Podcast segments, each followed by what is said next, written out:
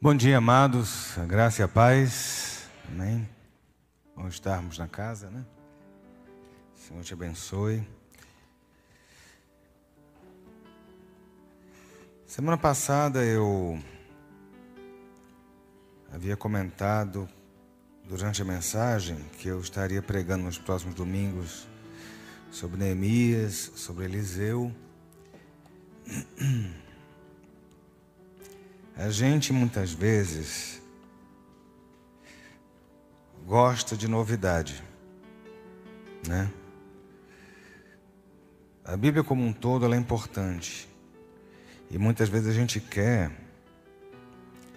que a gente tende muitas vezes a deixar o Velho Testamento de lado. Mas velho é bom também, né? Quem é velho aí?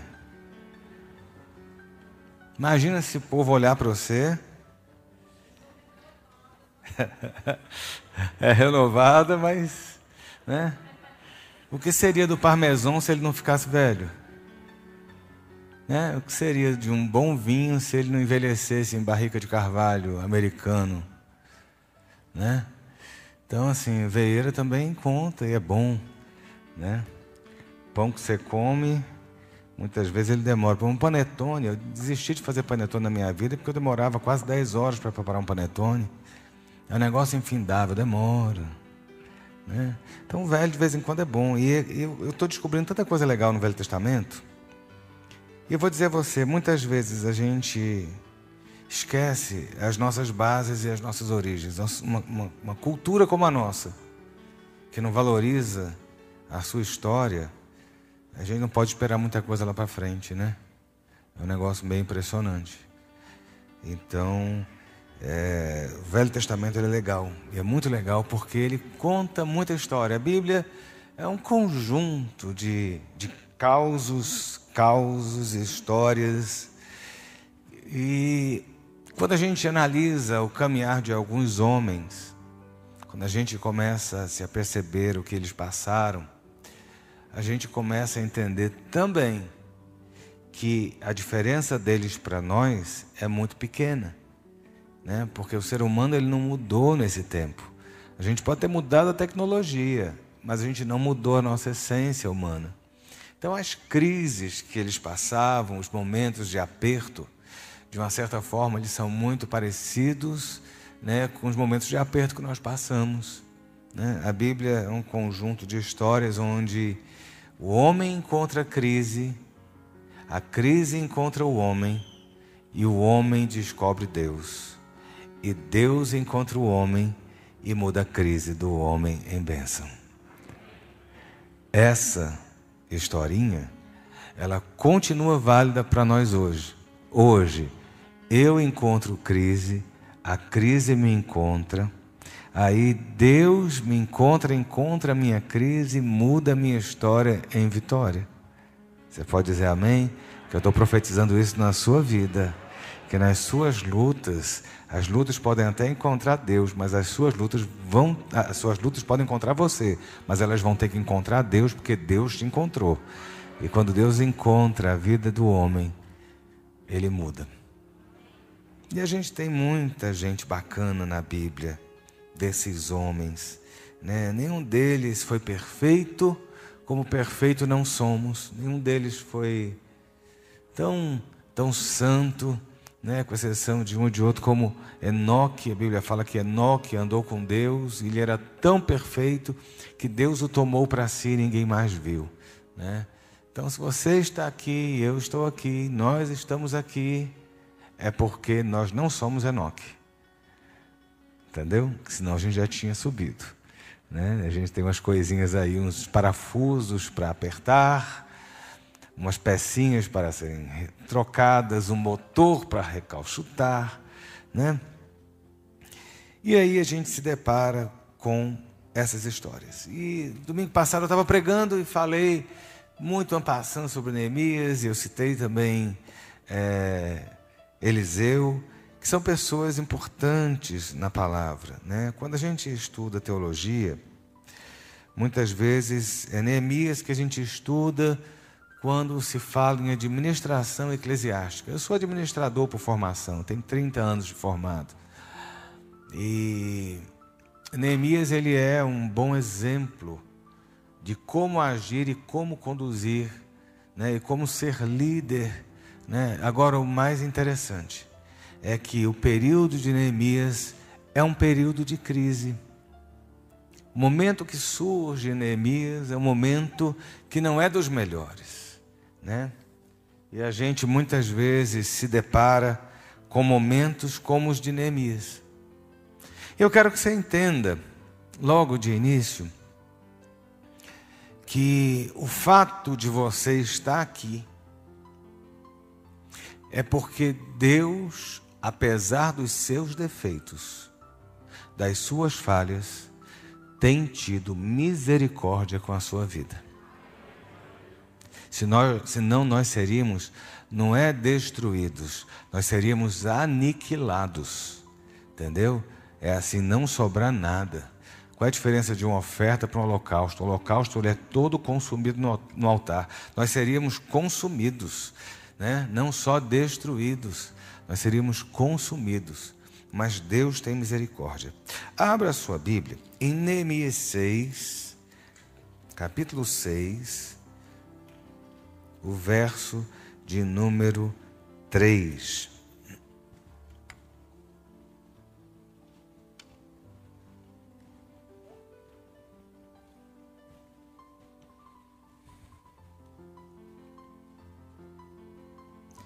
Neemias 6, verso 3 diz assim: por isso, enviei-lhes mensageiros para dizer: Estou fazendo uma grande obra e não posso descer até aí. Porque devo parar a obra para ir me encontrar com vocês? Estou fazendo uma grande obra e não posso descer até aí. Neemias estava em, envolvido num grande projeto. Mas antes disso, a gente tem que entender um pouquinho né? O, o, reino de Israel tinha sido dividido: o reino do norte e reino do sul. Né? O reino do norte já havia sido levado cativo. O reino do sul, algum tempo depois, foi levado cativo também. E Deus não permitiu que o seu povo fosse aniquilado. Eles perderam terra, eles perderam o seu país, eles perderam a nação, mas eles não perderam a sua essência, nem perderam a sua, as suas características. Né? Eu estava, essa semana passada, o embaixador de Israel jantou comigo na minha residência, e a gente estava conversando determinada hora, e uma das coisas que me encanta é como pode um povo que não tem terra, um povo que não tinha né, a dignidade. Eu lembro quando né, independente da, da, daquilo que, que a gente fale é, é, em termos políticos, mas eu lembro uma vez o governador Roriz falando com meu avô, numa conversa, e eu ouvindo os dois conversando, ele falou assim: Clarindo, é inadmissível uma cidade do tamanho de Brasília, um estado como o Distrito Federal, com tanta terra, e ter gente que não tem uma moradia. E ele falava assim: CEP é dignidade, CEP é cidadania. Pergunta para quem não tinha e passou a ter um CEP para chamar de seu. Né?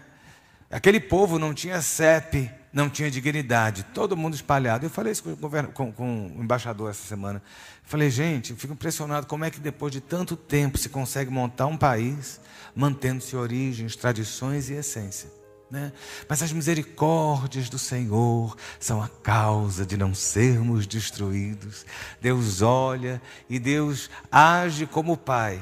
O Pai, ele tem que ter pulso, ele tem que ter limites, né? ele tem que saber fazer as colocações, botar até onde vai a fronteira de tal coisa.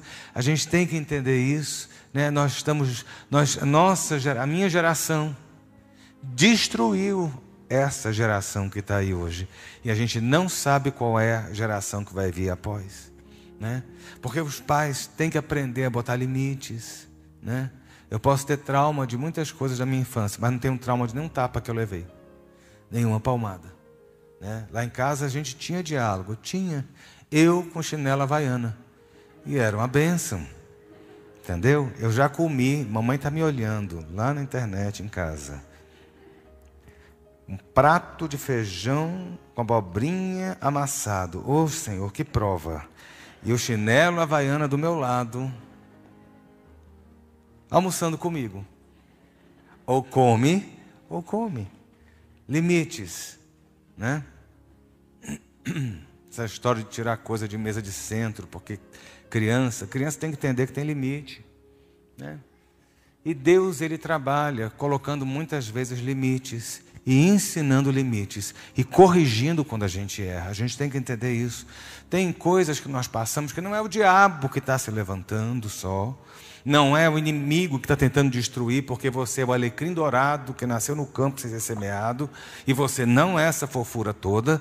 Seu papai muitas vezes está pegando o seu popô e lhe dando uma palmada. Né? Então Deus pegou o povo de Israel e deu algumas palmadas, como um bom pai sabe educar o seu filho. E o povo de Israel, Deus chega e fala assim: olha, o tempo da correção está acabando, deixa eu voltar o povo. E ele começa a usar, usou Ciro, né, o rei Ciro, persa, depois usou Zorobabel, depois Esdras, e aí chega Neemias. Né? Neemias é alguém que Deus usa para mostrar que há misericórdia no trono de Deus com relação às nossas vidas. Senhor olha para mim, para você, e ele, ele tem um filtro, né? Quem bota coisa em rede social, geralmente bota filtro, sua cara está um maracujá, entendeu? Mas quando você olha lá a foto, nossa, que coisa linda, né? E a pessoa vê pessoalmente aquela coisa bem uva passa passada. Mas o filtro, o filtro faz uma diferença. Deus tem filtros no Instagram dele quando vê a gente, né? Ele faz algumas adaptações e assim, Neemias ele surge um tanto como como a mão de Deus ministrando misericórdia ao povo, né? E aí eu quero falar sobre esse tempo de Neemias, falando todo esse preâmbulo, né? Eu vou devagar para tentar posicionar você, para depois entrar na mensagem. E agora a gente entra nessa palavra. Né? Neemias, como, como se portar em tempo de crise. Como se portar no momento de dificuldade. Neemias, ele é um grande coach. Se existe coaching na Bíblia, Neemias, ele é um exemplo né? Porque Neemias ele consegue conduzir uma situação dificílima. Ele consegue se comunicar, ele consegue ser bem compreendido, ele vai com um objetivo, ele cumpre aquele objetivo. Né? Esse é Neemias. E como é que nós vamos ser Neemias no tempo atual? Quem não está passando crise, quem nunca passou, quem não vai passar? Né? Isso faz parte, eu tenho falado muito isso né? Ah, mas eu não estou tendo crise, mas uma hora tem lá na frente, uma hora alguma coisa desanda, sabe? A vida vai muito no automático. A vida segue muito plana, sabe? Automáticazinha. Sabe, as pessoas às vezes perguntam como é que a igreja, como a Batista Central funciona e tal. Qual é o grau de ingerência meu como presidente? Muitas vezes o meu grau de ingerência é quando alguma coisa desanda.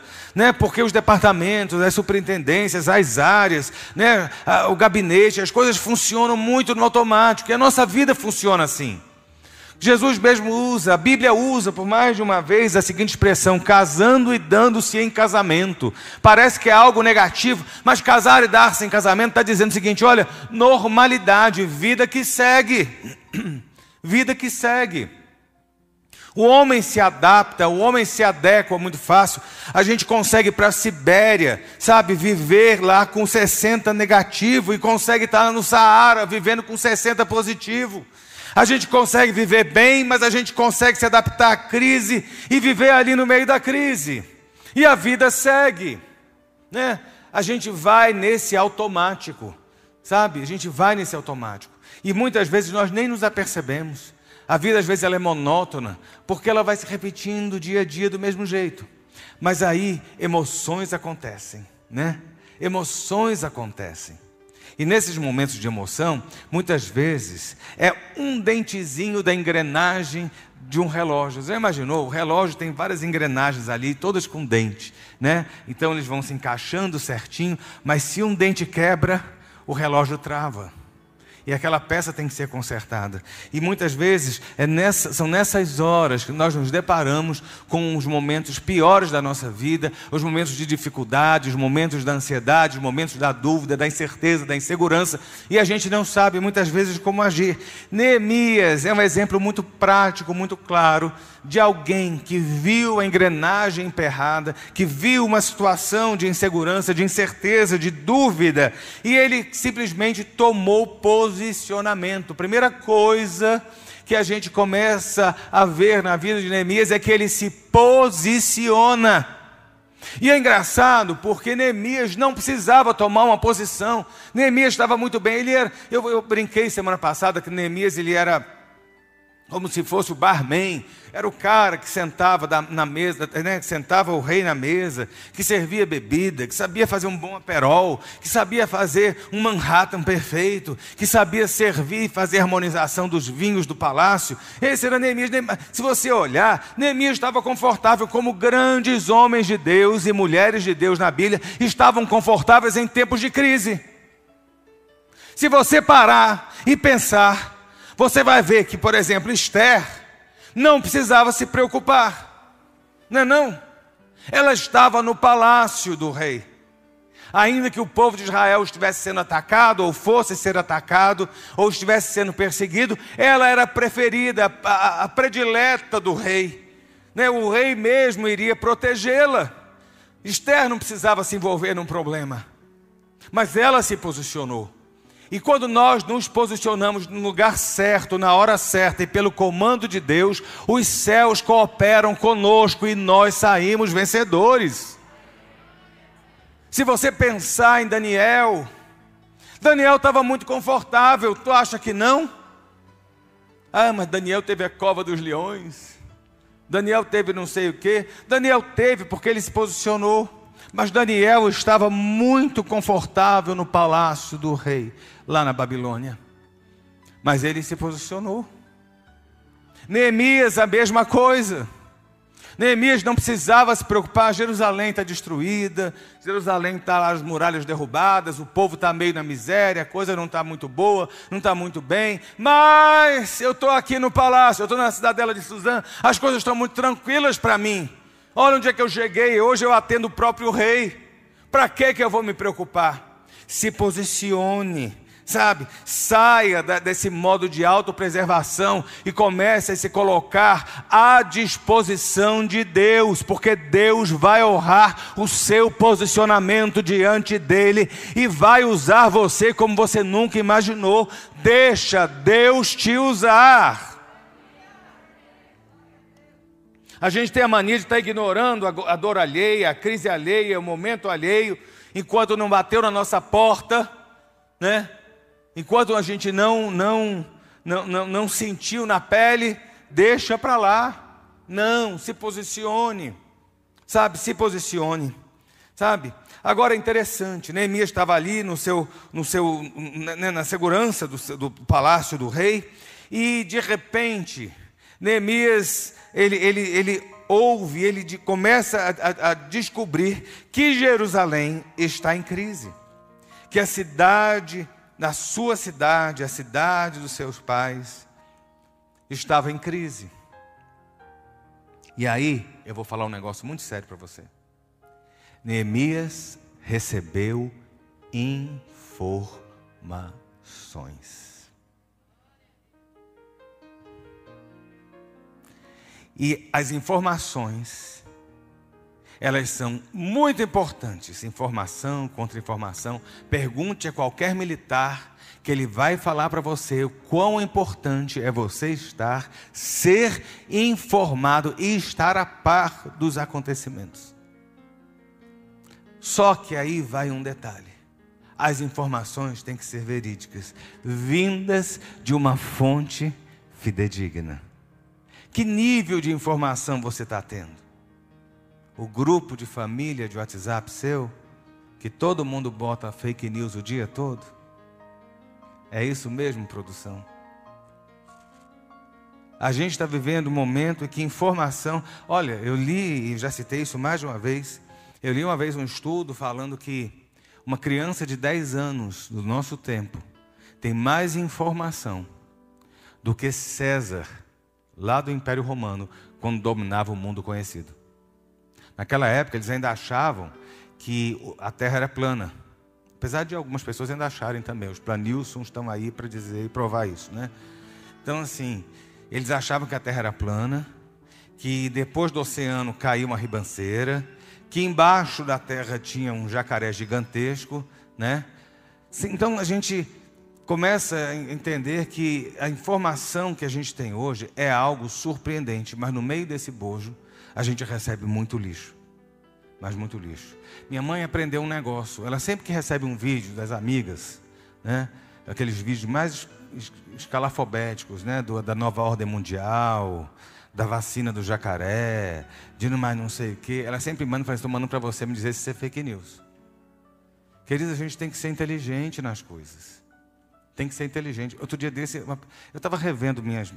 Eu fui ao Rio de Janeiro essa semana, e no avião, eu estava sozinho. E aí, geralmente, eu vou fazendo a limpeza no meu celular. Eu tenho trinta e poucas mil fotos e vídeos no meu celular. E aí eu estava passando, deletando, aí achei alguns prints que eu faço, e às vezes de comentários que surgem nas redes sociais, nas transmissões. Eu fui chamado de anticristo. A pessoa escreveu assim: esse pastor é um anticristo. Por quê? Porque eu falei de vacina.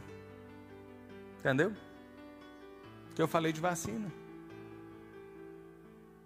E agora você parou de rir, né? A igreja tomou posicionamentos, nós tomamos posição no momento de crise. Só sobe no altar quem vacinar. Chegou a idade, tem que vacinar. Os obreiros têm que vacinar.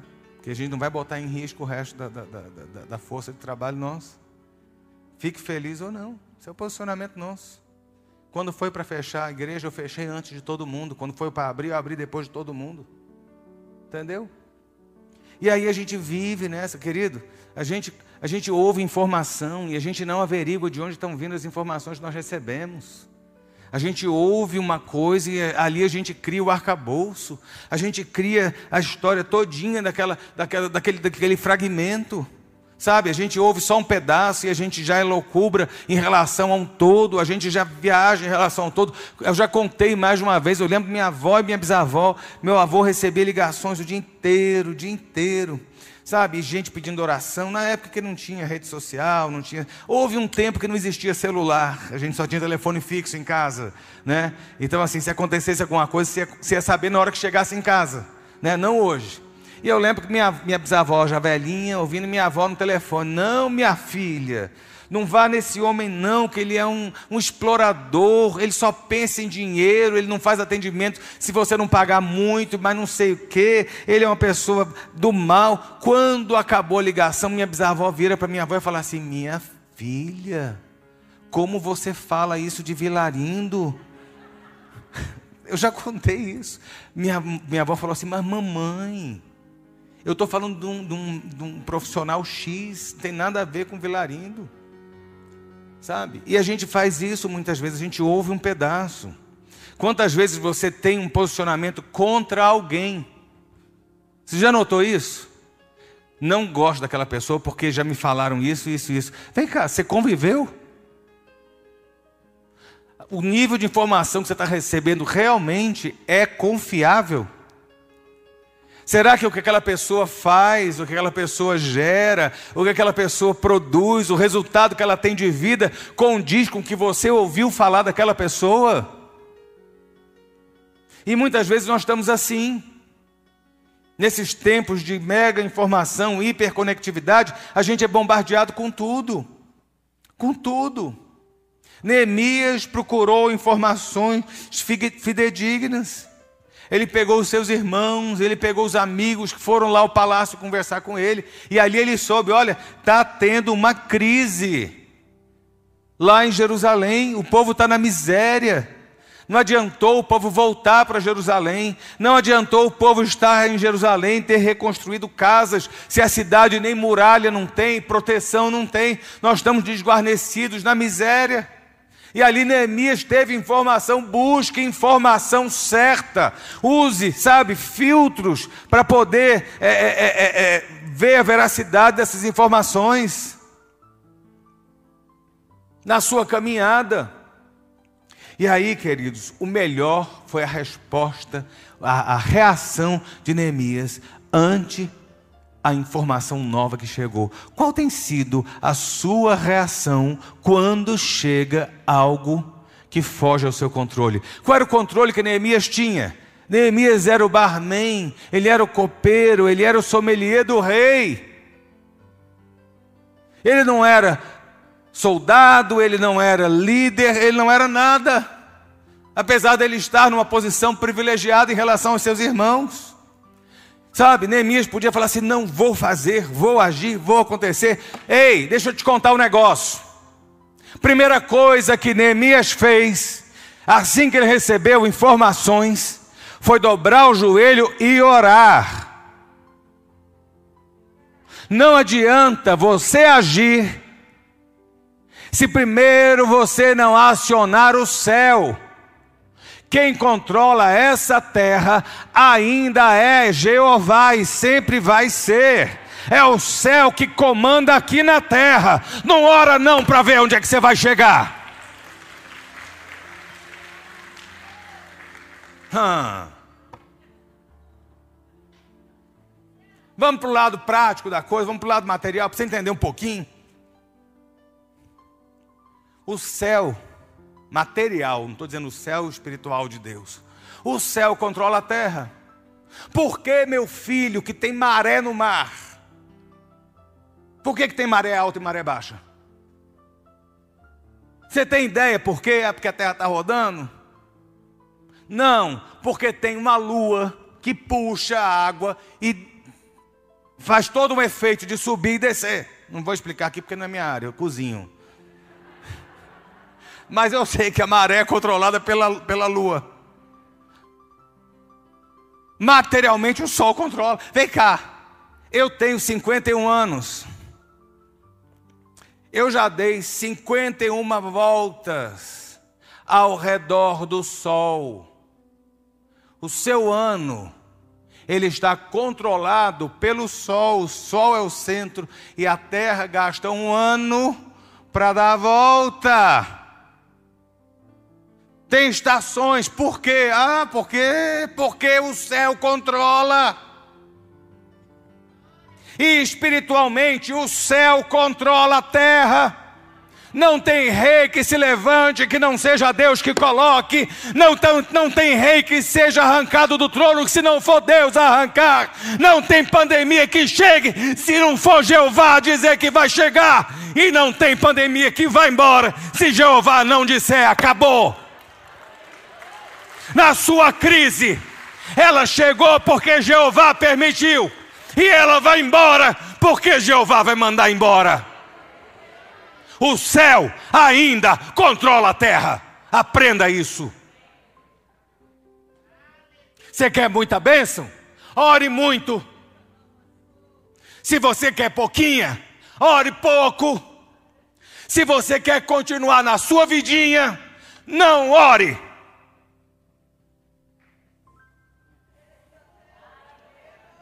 Hum. Tá?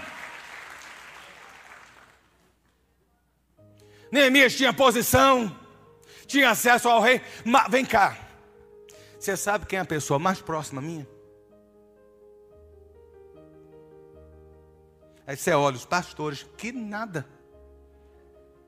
É meu secretário e meu motorista. Quem é que está o dia todo comigo? Quem que está dentro do meu carro e ouve o que eu falo, vê o meu nervoso, quantas vezes me vê chorando?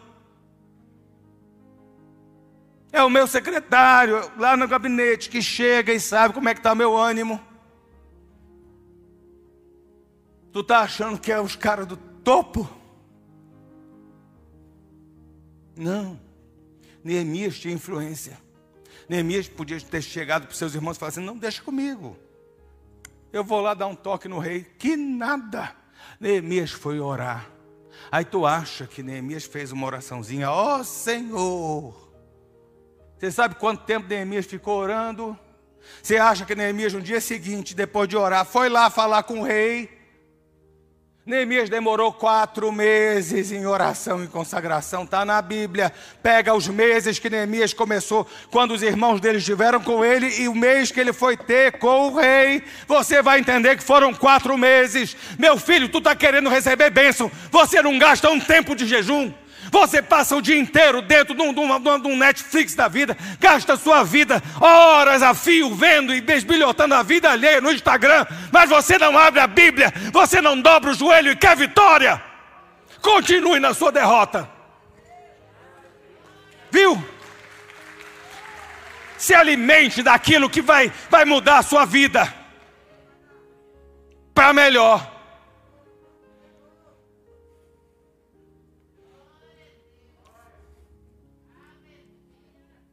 Eita. Eu tomei penté, né, esses dias.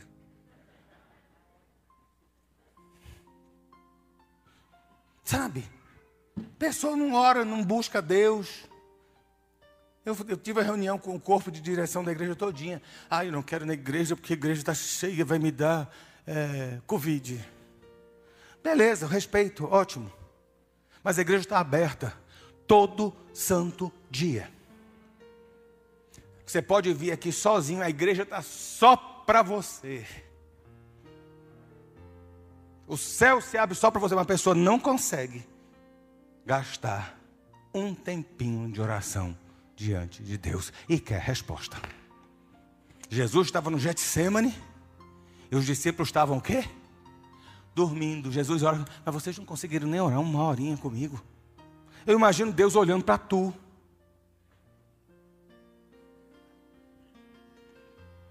Fuçando o Instagram do ex que lhe deu o toco, sofrendo porque ele está feliz com outra, mais bonita que tu, mais magra, com um filtro melhor. Não é não? E Deus olhando assim, quando é que ela vai desligar essa porcaria desse Instagram e olhar para o céu? Eu juro que o botox dessa outra vai bater no joelho se tu largar o Instagram e for orar.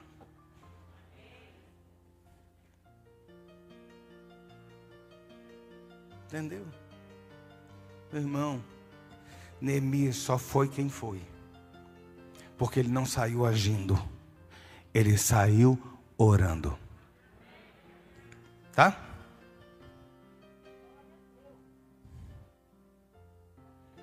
Vem na igreja, levanta a mão, essa casa é sua casa. E chega em casa.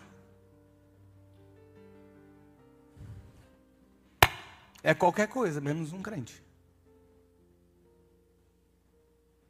Meu filho, olha, não jejue não. Dá uma dica, não jejue. É ruim jejuar.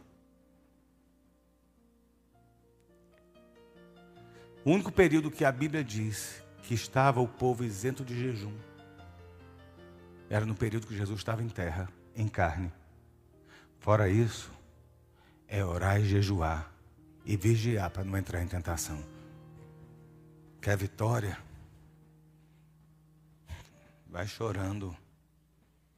Geme e chora, jejua, clama, gasta tempo com Jeová. E Ele vai mover os céus, Ele vai trazer a conexão certa, Ele vai, sabe? Neemias orou quatro meses, não, não vou lá amanhã falar com o rei. Tem a hora certa de falar alguma coisa, tem a hora certa de se mover. Primeiro mova os céus, a pessoa quer fazer os arrumadinhos aqui, os ajeitadinhos acolá, mas não sei o quê. Orou. E não vem terceirizar a sua vida para mim, não, tá? Pastor, ora lá por mim, oro não. Se você não jejuar e orar, não sou eu que vou mudar a sua história.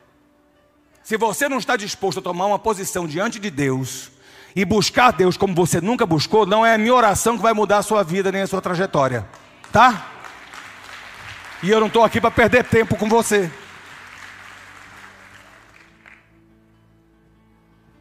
Fofinha a mensagem hoje, né? Oh Jesus, eu comecei tão lento, tão lerdo, né? Se comunicou no céu. Mas a gente tem que aprender a se comunicar na terra também. Não é não? Neemias, ó, estou falando sobre Neemias. Tu gasta tempo ouvindo um coaching X. Tu compra livro, mas não sei o que. Vai ler a Bíblia. Vai ler a Bíblia. Você vai entender o que é que levou uns a vencer, vencerem e outros a serem derrotados. Comunicação não é só lá em cima, não, é aqui também. Você quer falar a mesma língua para tudo e para todo mundo. Primeira coisa que você quer abrir e falar tudo, querido, cale sua boca. Essa coisa que abre e fecha na sua cara, que lhe faz engordar. Se você fecha a boca, você emagrece, você fica sem problemas, você fica sem lutas. Você, ninguém, olha, tem coisa melhor do que você estar calado pensando e ninguém saber o que você está pensando. Você olha para a pessoa, você pode pensar o que você quiser. Fique calado. Como é que. É, pastor Ed sabe francês. É cadê o Edio? Fermer la bouche? Ah, fermer la bouche. Eu, os pastores são internacionais.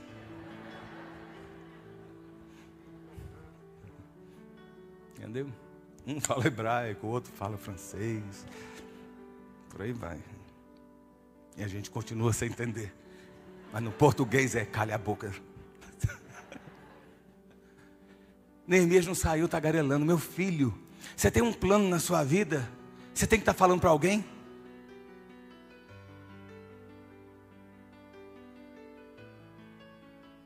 Silêncio, está pensando agora para todo mundo que você falou, tudo que você ia fazer, né?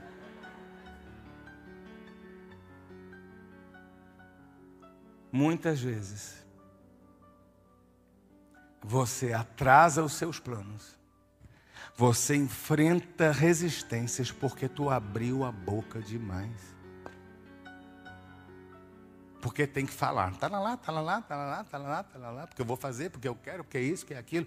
Cale sua boca. Neemias sabia como se comunicar na hora certa tem a hora certa. Eu lembro meu pai e minha mãe.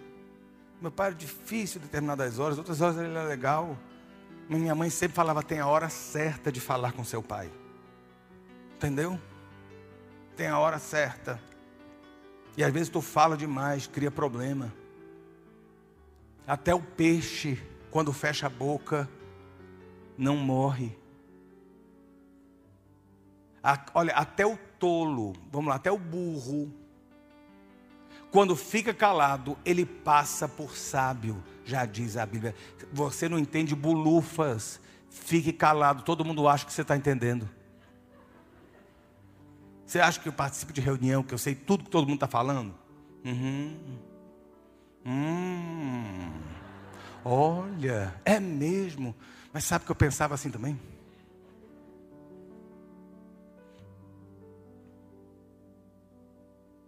Sabe? Neemias não chegou no dia seguinte, foi falar com o rei, não. Esperou quatro meses. E muitas vezes está querendo ser precipitado e abrir a boca antes. Deixa Deus se mover primeiro do lado de lá. Vai jejuar, porque na hora certa Deus move a boca do rei a seu favor. Não foi Neemias que chegou lá e falou: Ó oh, rei, está aqui seu copo de vinho. Mas eu estou triste, eu preciso falar com o senhor. Não, Neemias não falou nada. Neemias já tinha orado. Vem cá, você ora e confia. Se você confia, você descansa. E você descansa porque você entregou. Entendeu? É fácil? Não, porque a gente é, eu sou ansioso, sou ansiosíssimo.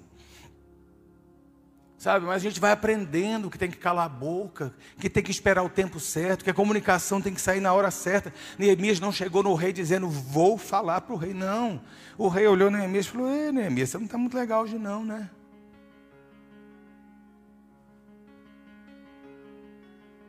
Aí que Neemias falou assim: Ô oh, rei, realmente, como é que eu posso estar feliz, né? Eu sou da cidade, lá no interior de Minas. E essa cidade, ela tem um problema assim, tal, tá meio favelada e tal. Vem cá, Neemias não entregou para o rei, ele soube como chegar para o rei para se comunicar. Você acha que Neemias chegou dizendo: Rei, olha só, o Senhor invadiu a minha terra O Senhor destruiu Jerusalém e está todo mundo passando fome por sua causa. Me deixa voltar lá? Porque tem gente que é assim. A palavra dura, desperta e inicia a guerra. Vale para quem é brigão. Que acha que tem os direitos, né? Não tem gente assim que esse é meu direito, eu não estou no direito. Eu gosto desse povo que está no direito. Nunca consegue nada. Não é não? Eu vou dizer, eu, como autoridade, quando chega alguém com muito empavoado, querendo dar ordem, eu olho, é mesmo? E eu vou para Nárnia. E eu não abro a porta. Porque ninguém gosta de ninguém arrogante. A Bíblia fala que a humildade precede a honra. Você vai pedir um aumento para o seu chefe, você vai virar e falar assim: Eu estou sendo explorado. Ele vai pensar o seguinte: continue sendo. E a resposta dele vai ser: Não, você não vai ter aumento. Aí a Bíblia fala para você: dá presente para o seu chefe, para abrir o caminho. E aí alguém vira para você e fala assim: Você é puxar saco. Ô meu irmão, qual a estratégia que vai funcionar? Aí tu tá lá, hora, hora, hora, e abre a boca para falar besteira. Lembra, Ofélia? Só abre a boca para falar besteira? Tem gente que é assim. Brigão, reclama o tempo todo e tal, e peita, enquanto o outro lá está subindo de carro, subindo de promoção, conseguindo as coisas. Quantas vezes eu resolvi situações impossíveis. Não tem desgraça maior para quem viaja do que companhia aérea. Tem. A Latam é uma coisa forjada no inferno, desculpa quem trabalha lá. Aquilo ali é um negócio, o sistema nunca funciona. Eles exploram os funcionários, eles passam a perna no cliente, eles perdem as coisas. Ele não sei que teve uma vez que eu passei três horas tentando no telefone. Mas vem cá, você não me viu nenhuma vez chegando na loja e agredindo alguém. Eu tenho amigos lá que eu fiz porque eu conversei, porque eu expus e conquistei. As pessoas saíram de lá e continuaram amigas. Saíram de lá e vieram trabalhar comigo. Aí eu digo: você está abrindo ou você está fechando porta com a sua boca e com o seu jeito estabanado? Você chega na loja, o funcionário é seu escravo. Você chega no restaurante, o garçom é seu escravo. Deixa eu te contar um segredo. Sabe colírio?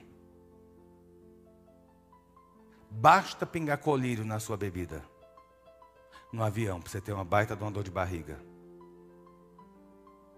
Eu conheço gente que faz. Com passageiro chato.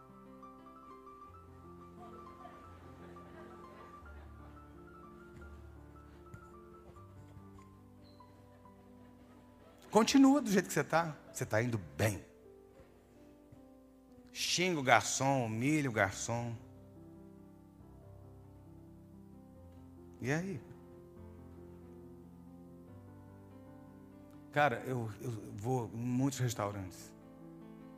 Eu não tenho garçons que me servem, são pessoas que eu aprendi a amar e respeitar e que são amigos. E que muitas vezes me pediram ajuda e que algumas vezes eu pedi ajuda. Sabe por quê? Porque a gente tem que aprender a falar. Tu acha que tu tem dinheiro, tu pode. Tu acha que tu é inteligente, tu pode. Tu acha que tu está no salto alto, bonitona, tu pode. E aí, as pessoas vão fechando a porta por causa do jeito. Neemias chegou para o rei e falou: Ô rei, estou sim.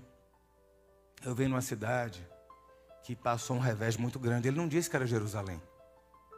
Ele não disse que, ele, que, que era a cidade dos judeus. Não, minha cidade, onde meus pais, olha só. O túmulo dos meus pais está lá. O túmulo dos meus pais. A muralha destruída. O pessoal está na miséria. É mesmo, Neemias, fala mais. E depois, depois do final da conversa, Neemias fala assim: é Jerusalém.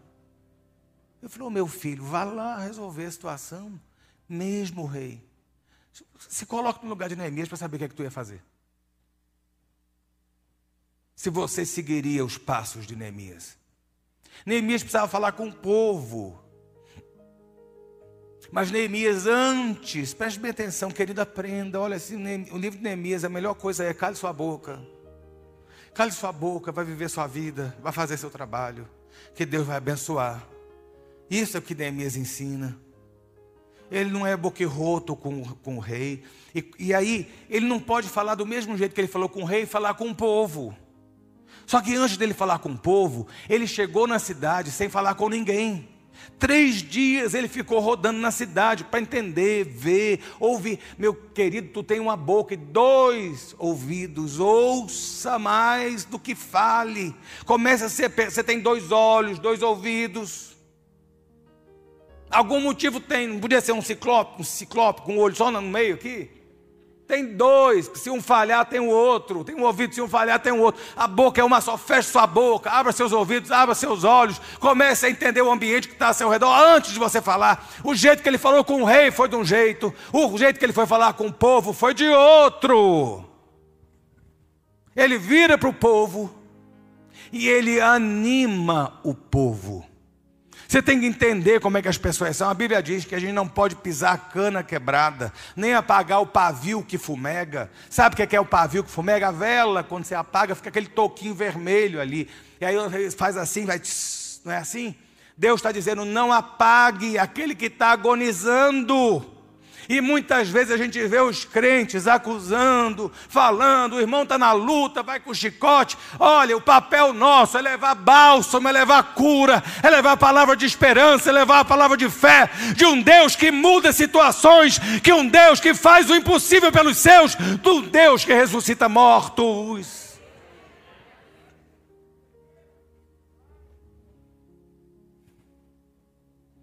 Ele chegou para o povo, viu e falou assim: realmente está todo mundo na miséria. Mas deixa eu ir lá abraçar meu povo. Deixa eu ir lá dizer: olha, Deus ainda é por nós. Seja uma boca profética para onde você vai. Seja uma boca profética com quem você anda. Seja uma boca profética na geração. Seja boca profética no seu trabalho, na sua casa. Sabe, ainda que a figueira não vai nada que dê tudo errado, eu continuo crendo e confiando que o meu redentor vive e que na hora certa vai se levantar a meu favor. Eu estou vendo a situação está ruim mas eu olho para o céu e eu sei, sei que o céu continua mandando e desmandando nessa terra. E aí, na hora de eu me comunicar aqui com quem está do meu lado, eu vou estar tá pegando e dizendo que a Bíblia diz: um ao outro ajudou, e ao seu companheiro disse: esforça-te. Essa manhã eu venho dizer a você: esforça-te no Senhor, seja fortalecido na força dEle, que a alegria do Senhor seja a tua força, que Ele seja a tua força fortaleza. Eu não vou falar lá em cima igual eu vou falar aqui embaixo. Eu não vou falar com Deus do jeito que eu falo aqui, essa história de que eu tenho que conversar com Deus igual, não sei o que. Respeite Deus. Deus não é a baderna que o povo fez aqui, não. Tu está achando que tu vai chegar no céu, vai encontrar, vou entrar no palácio de Deus. Vai nada. Tem muita gente na fila, mais séria que a gente. Hum. E aí, tem a comunicação com os inimigos, né? Vem cá, meu filho, sempre tem inimigo. Não é só esquizofrenia nossa, não. Não é só a paranoia nossa de que a gente está sendo perseguido o tempo todo. Não é só a ideia de que o crente está recebendo né, açoite e, e, e o diabo está correndo atrás. Primeiro, se o diabo está correndo atrás de você, é porque você continua na frente. E ele não está te alcançando. Entendeu? Mas inimigo e resistência sempre vai ter. E Neemias chega ali, ele encontra resistência, não foi de um nem de dois. Os povos ao redor não ficaram satisfeitos. Como é que vai permitir que essa gentalha, esse povo que não consegue fazer nada, como é que vai, vai, vai, vai poder se, se posicionar é, e ajudar essa galera que está chegando aí desses judeus? E começou aquele burburinho. Queridos, sempre vai ter gente tacando pedra. Quem mexe com rede social sabe muito bem que tem os haters, aqueles que odeiam, que falam, que criticam, que não sei o quê. Na vida real também. Você fez o cabelo, gastou uma nota no salão. A sua amiga olha, nossa, seu cabelo está lindo, mas por dentro está se corroendo. Ou porque ela não tem dinheiro para alisar o cabelo igual o seu. Ou porque ela não consegue, ou porque o cabelo é de outro tipo. Sabe? E o desejo dela é ver você careca. Olha que inferno. Sempre vai ter alguém querendo puxar seu tapete no trabalho. Vai olhar e falar assim: não, ele, ele. Sempre vai ter alguém ali tentando impedir você de conquistar algo novo. Sabe? Sempre vai ter alguém querendo roubar sua alegria. Sempre vai ter alguém que vai olhar e falar assim: mas está feliz demais, não pode. Mas a sua alegria, a sua felicidade, elas não vêm daqui, das situações, elas vêm lá de cima. A gente chora, a gente geme, mas a gente se alegra no nosso Senhor e no nosso Salvador em todo o tempo. Entendeu? Sempre vai ter. E com Neemias não ia ser diferente. Tá, tá suave na nave, né, irmão? Tudo tá dando certo. Deixa eu te contar um segredo. Vai ter um, um, um, Tobias um sambalate lá na frente. Vai não? Você sabe o que eu estou te falando? Uma hora o diabo se levanta. Ele está esperando. Vai ser uma hora eu vou, vou tentar impedir. E qual é a sua resposta? Tem gente que está dando muito crédito para Satanás. Tem gente que está dando muito crédito para a cabeça alheia. Tem gente que está dando muita importância ao que os outros dizem.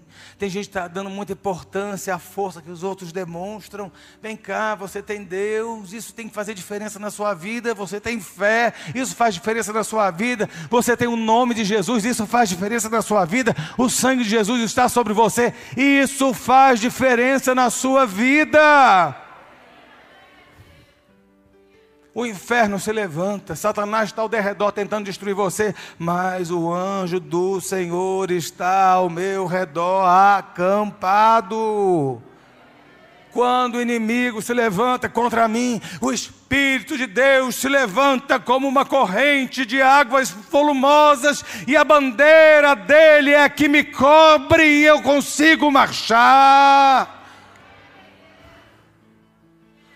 E se por acaso alguém ainda conseguir atrapalhar, fazer você tropeçar, existe uma mão lá em cima, grande o suficiente para descer ao seu encontro, lhe levantar, colocar de pé. E existe um pezão lá em cima para pegar aquele que mexeu com você e fazer assim também.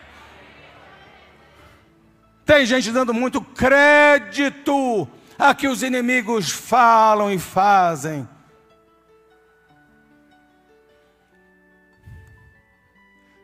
Você tem que dar valor e crédito ao que os céus falam a seu respeito.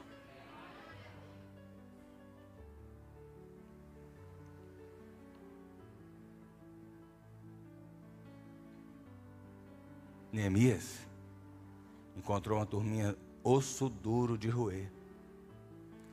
A galera não gostou, não quis e tentou ser amigo.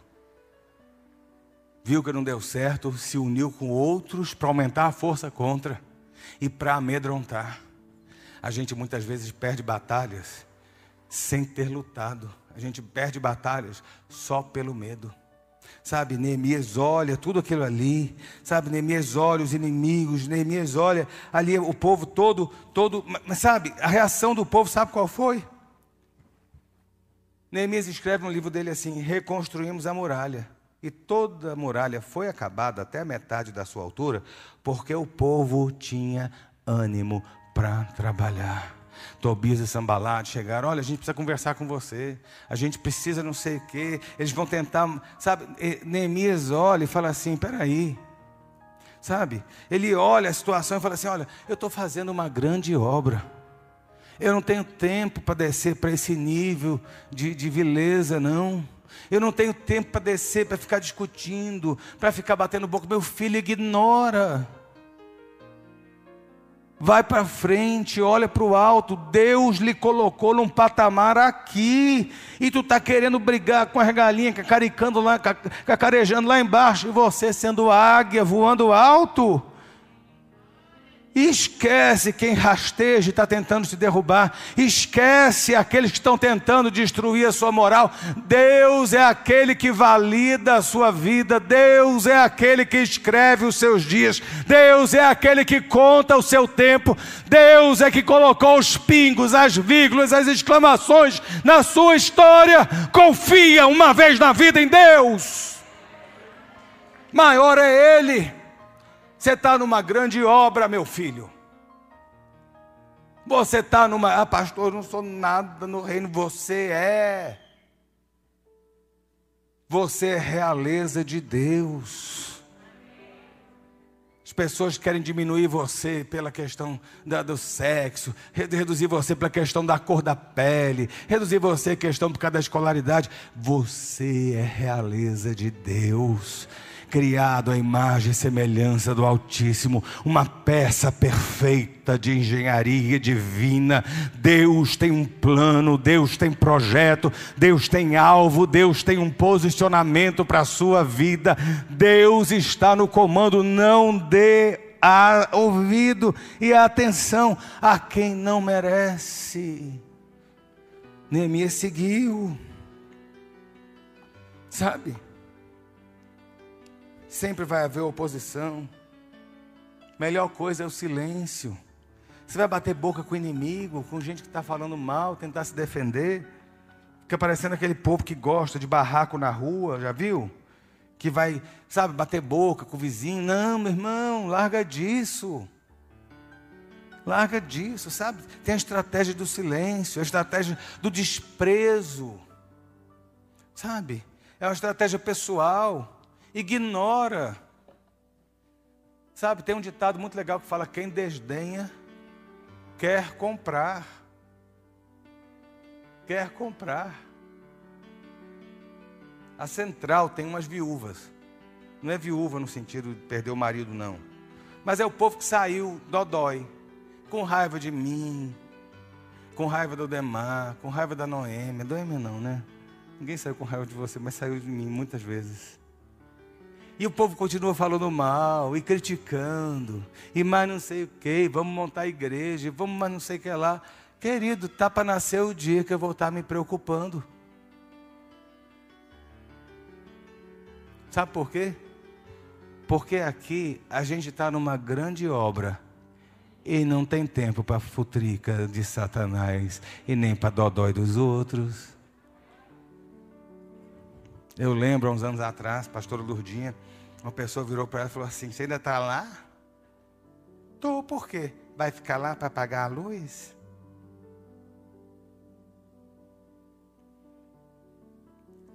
Você acha que eu peguei o telefone? Ô fulana? Você acha que eu peguei o telefone, que eu fui atrás? Uh -uh, uh eu estou numa grande obra.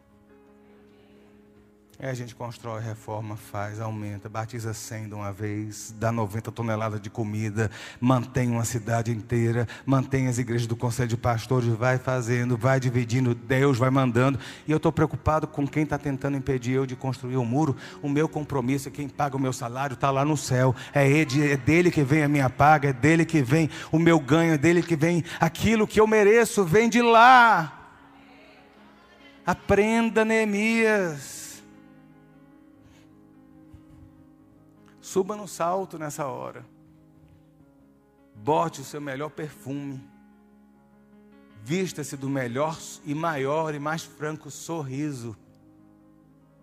E declare que Deus é com você, independente dos seus inimigos. Sabe? Com, diante do povo, porque tem a crise secundária, né? Tem uma crise grande acontecendo, mas individualmente você tem outras crises. São as crises secundárias né? Quando a gente pensa no Covid, que a gente, vamos lá, a gente consegue entender isso, talvez se eu explicar dessa forma, eu já estou acabando a mensagem, que está bem longa, né? Mas está dando para ir? A gente tem a crise, a crise sanitária, né? a crise de contágio, de contaminação, de gente morrendo, de gente em hospital, de gente sendo entubada. A gente não tem isso. Mas eu tenho uma crise secundária, sabe qual é? Comércio fechado, empresas falindo, gente perdendo emprego. Vai, Brasília você não está sentindo nada, tá? Vá para outros estados. Você vai entender o que é gente na rua passando fome. Essa é uma crise secundária. Numa crise grande, por exemplo, um pai de família morre. É uma crise. Mas tem uma crise secundária. Ele era o arrimo de família, passa fome a família. E muitas vezes nas nossas crises maiores, tem as crises individuais, tem as crises pessoais, tem as crises secundárias, sabe? É nessa hora que a gente tem que buscar de Deus força para manter o ânimo de quem está com a gente, não deixar esmorecer, sabe? A gente está junto, nós vamos junto até o final, sabe? Você vai até o precipício, você não larga a pessoa no precipício, se a pessoa se atirar, você pega ela de volta. É assim que a gente faz, sabe? É manter o foco. Qual é o seu foco? Você não tem um alvo na sua vida? Olha, pior coisa que existe para o ser humano é ele não ter objetivo. Ele não ter objetivo. Eu já, já falei isso outra vez. Eu estava no Rio conversando com um grupo de empresários e eu citei isso. Tem um arquiteto, tinha um arquiteto muito famoso americano, esqueci o nome dele, no auge dos seus 90 anos, todo mundo achando que ele já estava já aposentado, obras gigantescas na Europa, nos Estados Unidos, reconhecido por todo mundo. E numa entrevista, um jornalista perguntou, né, falando sobre o conjunto da obra dele, qual foi o seu melhor projeto? Ele olhou e falou: Meu filho, o meu melhor projeto vai ser o próximo. O seu melhor projeto não foi esse que você acabou agora, não, meu irmão. O seu projeto melhor é aquele que Deus está colocando na sua frente ainda. Sua história ainda continua, sua caminhada ainda vai. Deus ainda tem plano ainda tem projeto, ainda tem construção para ser feita pelas suas mãos. Deus quer você de pé, positivo e operante, continuando na marcha. Se você está aqui é porque ainda tem projeto na frente. Ele não te colocou aqui para só consumir oxigênio, não. Foco, descubra. Seja esperto, e aí já estou indo mesmo para o final agora. Sabe, a Bíblia fala que e muitas vezes, meus irmãos, a gente, a gente perde, porque a gente vai muito atabalhado, a gente é muito, é muito simplório, não é não? A gente cai em conto, a gente cai em história, a gente cai em golpe, não é não? E a gente não se apercebe que a gente tem que ter algumas, algumas estratégias. Você está numa luta, numa batalha. Neemias tomou uma posição de dois, dois, tomou um posicionamento duplo. Tem gente que acha que é só ficar na defesa, tem gente que só quer estar tá na batalha. Pá, pá, pá, pá, pá, pá, o Jedi. Não é não? E tem os outros que só querem fazer a obra, só querem orar, só querem não sei o que. Blá, blá, blá, blá, blá. E Deus deu estratégia a Neemias. Você sabe o que, é que acontece? Primeiro que Neemias não baixou a guarda hora nenhuma. Não baixe a guarda. Eu espero que alguém esteja notando essas coisas. São pontos. Não baixe a guarda.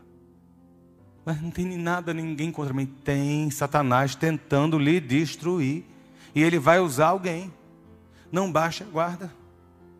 E a Bíblia fala que Neemias pegou o povo e dividiu em, duas, em dois momentos em, em, em duas funções. Ele diz assim: metade empunhava as armas e defendia, enquanto a outra metade trabalhava. Vamos colocar isso na sua vida? Não adianta só orar, orar, orar, orar, orar e não vigiar. Não adianta só correr atrás do vento com espada na mão, igual um Dom Quixote della Mancha, lutando contra dragões, sabe? E na verdade não passam de, de moinhos de vento. Não adianta só você estar tá na guerra aqui e não agir aqui. Não adianta só agir aqui e, e não entrar em guerra. Há uma, um, um, um, um posicionamento duplo que você tem que ter: é vigiar e orar é estar tá na defesa, no ataque, na batalha e continuar a obra. Tem gente que para a obra por causa da luta. Tem gente que está na obra e não quer saber de luta. Não, meu irmão. Você está com a espada na mão de um lado. E a Bíblia fala que tem determinado momento que os homens estavam na muralha, com a espada de um lado na mão e do outro lado eles construíam um muro. Você tem que estar tá assim. Deus te deu a espada da palavra, a autoridade, mas Deus lhe deu capacidade e força para você concretizar o plano e o projeto dele. Use os dois e seja vencedor. Você está entendendo tanto de lição que Neemias dá? Sabe? Eu achei interessante, a Bíblia fala que eles estavam sempre vigilantes. E ele não começou nada sem se planejar. E com isso eu acabo. Pastor, meu sonho é ser um funcionário público concursado. Amém. O que, você está fazendo para conseguir isso? Você está achando mesmo que Deus é injusto de pegar você que passa o dia inteiro deitado, dormindo, acorda meio-dia, à tarde passa a tarde todinha no TikTok, não sei mais no que, e à noite faz não sei o que lá, e não estuda hora nenhuma, e você vai passar num concurso para auditor federal? Vai não. Você vai ficar desempregado vai estudar,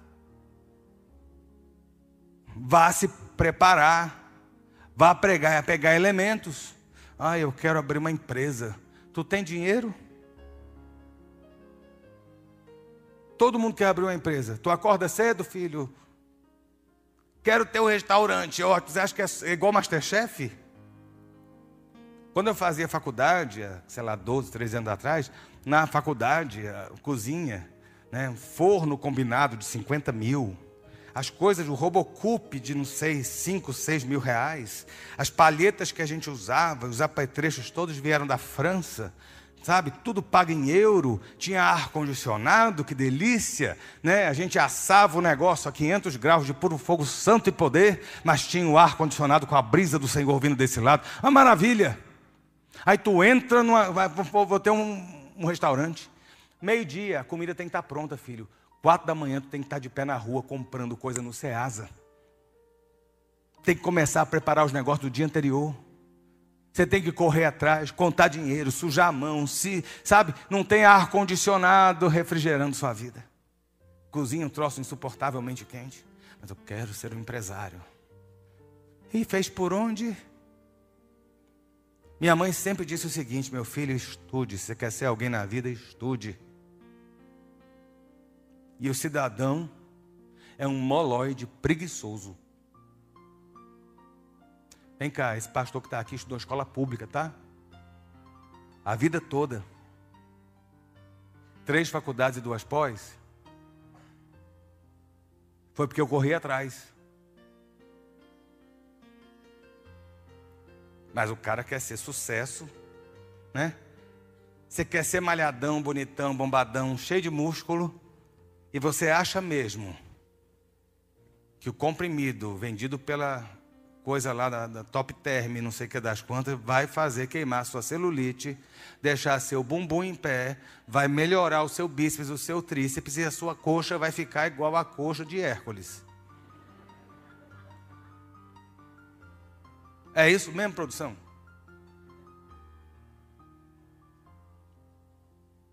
Tem que malhar. Quero emagrecer. Quem não quer nesses tempos de hoje? Mas a boca é uma draga. Mas ela acha que o comprimido que queima gordura, ou comer abacaxi depois daquela feijoada, vai queimar caloria. Que delícia! Não é não, meu filho. Não. Olha, você tem que juntar, você tem que ter estratégia para poder começar. Neemias, olha só, preste bem atenção. E aqui eu fecho para a gente orar, para Jesus abrir a sua mente. Para lhe dar sabedoria do alto, capacidade de Neemias, as estratégias de Esther, lhe dar a unção de Daniel de excelência.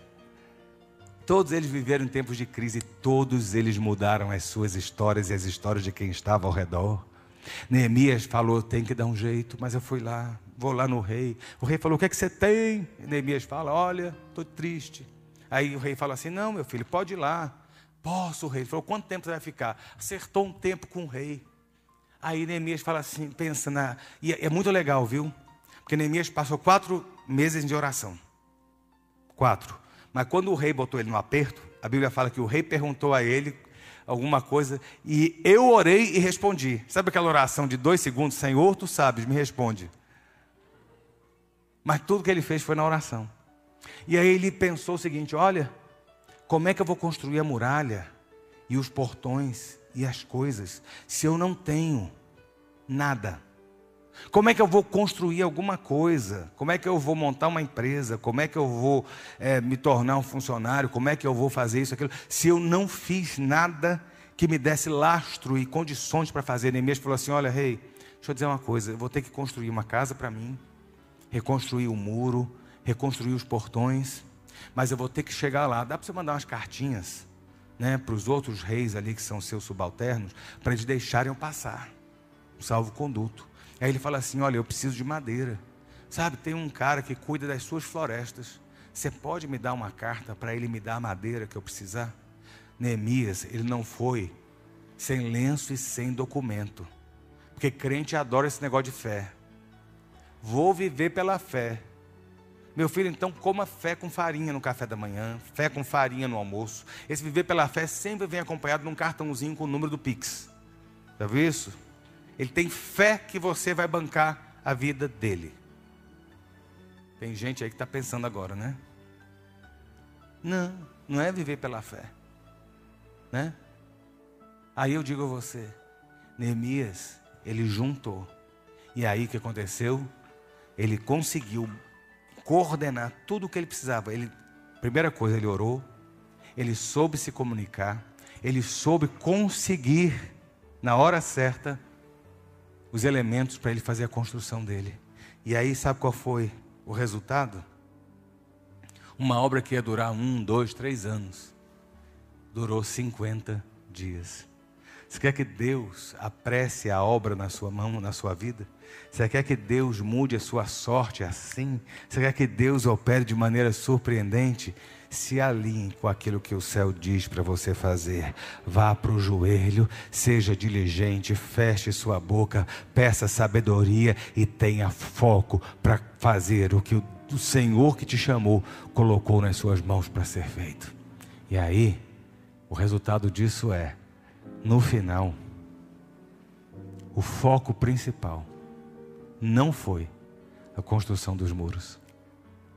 O foco principal da sua vida não pode ser só comprar o carro, ter a casa, passar no concurso, arranjar um casamento, sabe, conseguir a cura, fazer algo assim. Não, o seu foco maior tem que ser Deus em primeiro lugar. Neemias estava lá, ó, pautorando, eles correndo, eles fazendo e tal. Mas Neemias começou com oração e terminou com a palavra de Deus. Ele é o princípio. Eita Jesus. E Ele é o fim de todas as coisas. No final, quando a muralha estava construída, quando Deus provou que estava com Neemias, Neemias chamou Esdras, Neemias chamou o povo e eles pegaram a palavra de Deus. E eles leram aquela palavra e o povo caiu em crise, em choro, e ali Deus operou no meio daquele povo. Comece com Deus, caminhe com Deus termine com Deus. E você vai ver que a sua obra vai ser firmada nele. Fica de pé para a gente orar.